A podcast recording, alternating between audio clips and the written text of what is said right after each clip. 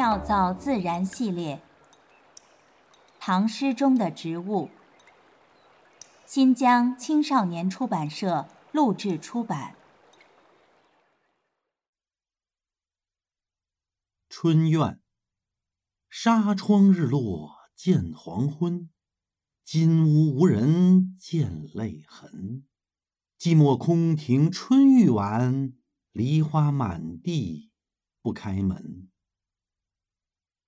作者：刘方平，地点：陕西西安。万曲一收。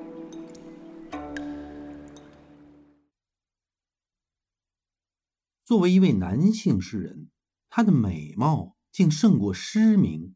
不知刘方平对此作何感想？方平，河南人，白皙美容仪。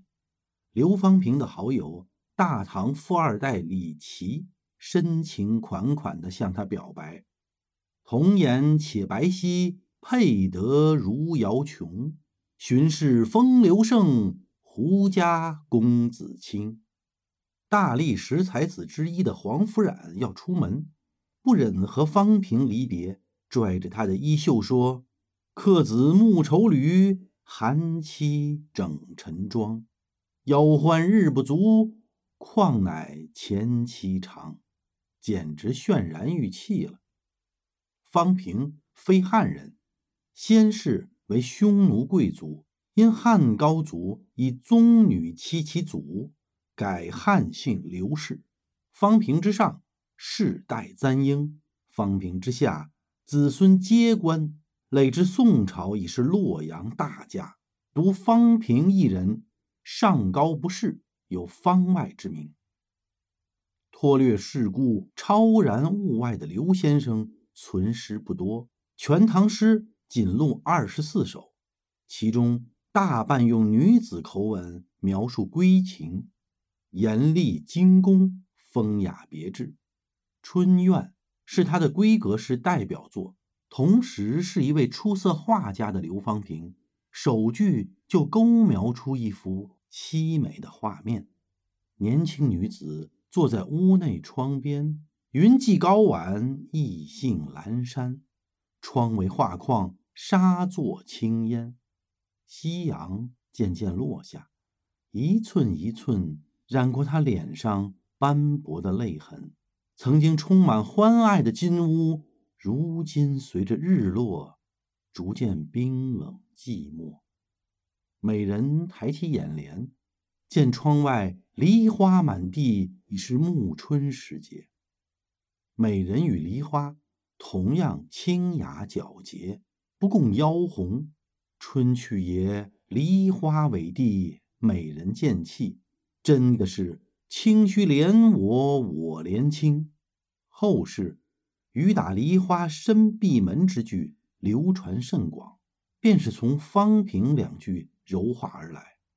唐代一位不知名的诗人曾写过这样的句子：“旧山虽在不关身，且向长安过暮春。一树梨花一溪月，不知今夜属何人。”最美的花就应该绽放在野溪空山，若离了自由的土，即便以金屋筑之，终究会红消香断，零落成片。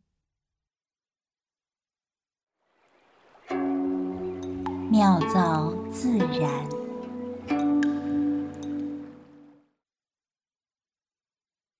梨花呢，是蔷薇科。梨属植物，梨树的花朵。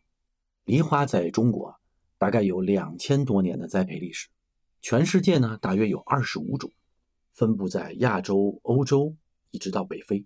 中国有十四种。梨花春季开放，洁白如雪花，有淡淡的香味儿。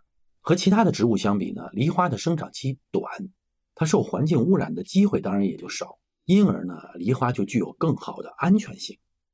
梨树的寿命很长，经常有呢一百年、一百五十年的大树，枝繁叶茂，硕果累累。梨被誉为百果之宗，香脆多汁。经常吃梨的时候啊，会感觉果肉里边有一些硬硬的小颗粒，那个是果肉里边的石细胞，就是石头的石。这个梨属植物特有的物质就是这个石细胞，石细胞很硬啊，因为呢，它们拥有非常厚的、强烈的木质化的细胞壁，这个作用呢是用来支撑和保护种子的，这是它的一种生物机制。说到种子呀，梨花期的遗传规律具有明显的亲母本特性。这个从啊生态学来说呢，专业的这个说法应该叫做花粉从一棵树 A，就是父本的这个树，飘到另一棵树 B，就是母本的这棵花里，给子房授粉，B 就是母本这棵树结出来的果实，再入土长出树来。那么这棵新树的花期与 B 明显相关。与 A 的相关性不显著，那 B 不是母本吗？A 是父本，也就是说它与母本啊显著，与父本不显著。把这个科学语言啊翻译成大白话，好听好记啊，好理解。就是说呀，梨花什么时候开，取决于母亲的花期，而不是父亲的花期。一株梨花表现出来的一系列的特点，比如说花的颜色、花瓣的形状。这些都与他母亲的基因更相似，所以可以简单的说一句：梨花像妈妈。万曲一收，妙造自然。